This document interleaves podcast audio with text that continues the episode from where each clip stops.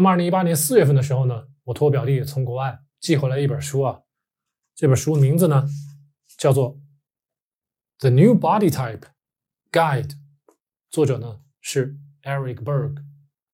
这本书皮我给弄掉了，但是呢，这本书大概就可以替代啊，因为当时我在网上看了很多关于 Dr. Berg 的许多 YouTube 视频啊，但是呢，这个视频太凌乱了，太琐碎了，所以最后呢，干脆买本书看。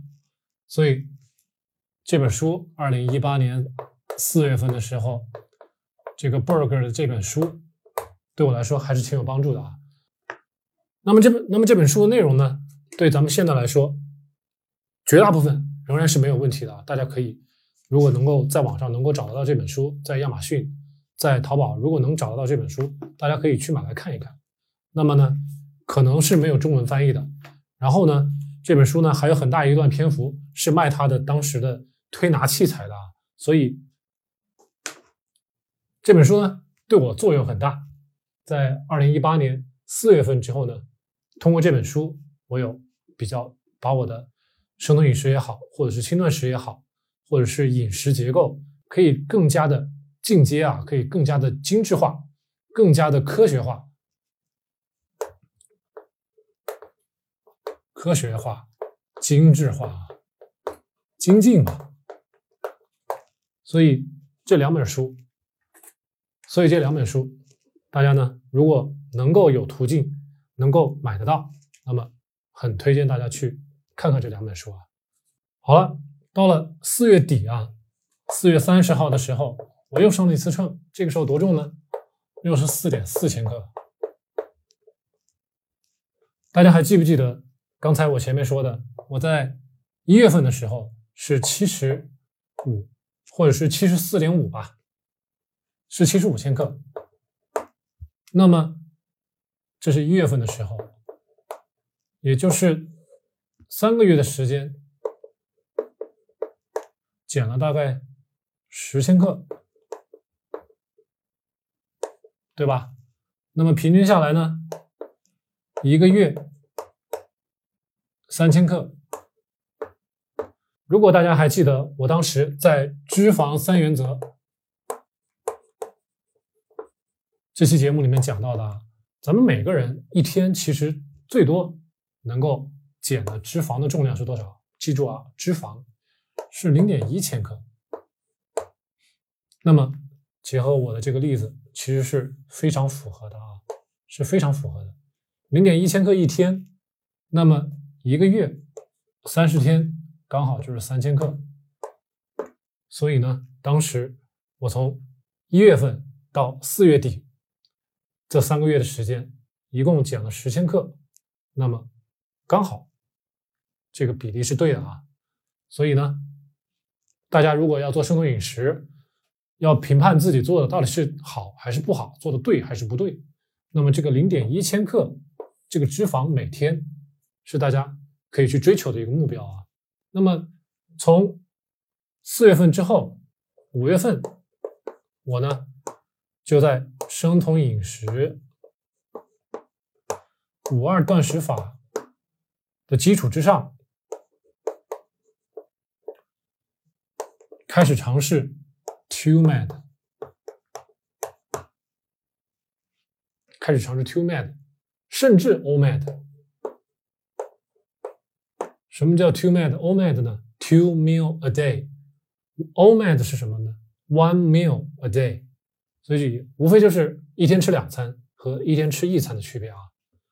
那么我做的比较多的呢，是一天吃两餐，这个比较多啊，因为当时还没有不太敢一天只吃一餐，还做不到啊。一个是不敢，一个呢是做不到。那么通过每天呢，每天 two med 加上生酮。那么从四月底的六十四点四千克，再到六月份，我看到六月二十三号，这个时候最低六十二点六千克，这个是最低点啊，最低点。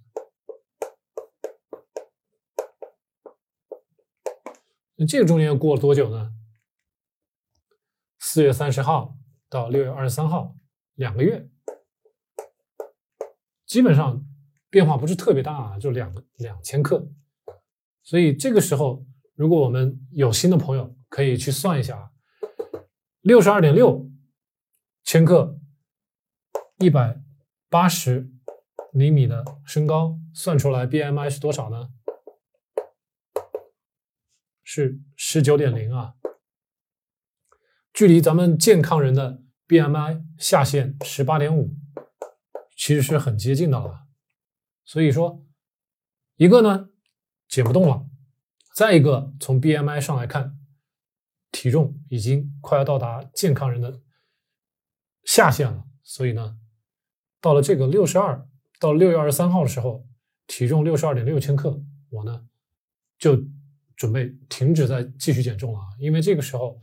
不论是一天吃两餐，还是偶尔的我会进行一天吃一餐，这个体重下降都非常的慢，而且呢非常的困难，整个人也不舒服，所以我后来决定没有这个必要继续减下去了。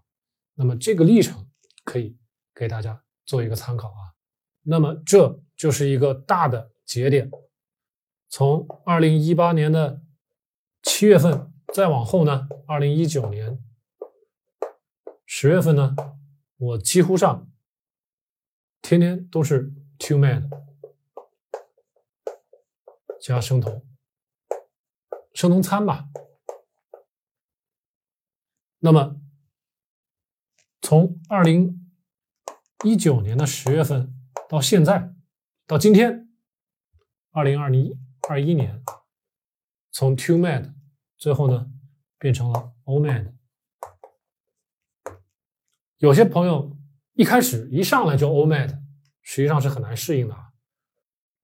那么，如果你经历很长一段时间，大概十一一年甚至半年，你适应好了这个 Two Mad，每天 Two Mad，那么再转到 OMAD 是比较轻松的。那么我整个这个历程呢，给大家说完之后，会发现每一步都做的比较缓和，每一步都是承上启下的。那么。书，那么书本呢，给咱们提供了很好的理论基础。那么实践呢，需要循序渐进啊。那么到目前为止，我的体重基本上保持在六十六千克到六十七千克这个左右啊徘徊。最低呢不会低于六十五千克，最高呢不会高于六十九千克。所以这是天花板，这是地板。目前我的体重就是这样啊，就是。如果要算 DMI、BMI 的话，基本上就在二十左右了。B BMI，那么可以说，OMAD 加上生酮可以帮助大家很好的维持一个相对稳定的一个体重啊，不会有太大的变化。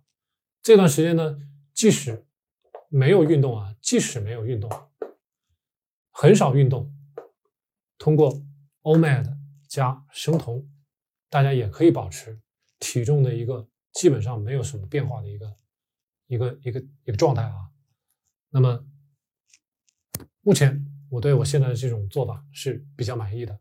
当然，如果大家有更多的时间，有更多的兴趣爱好，可以去更多的去运动啊。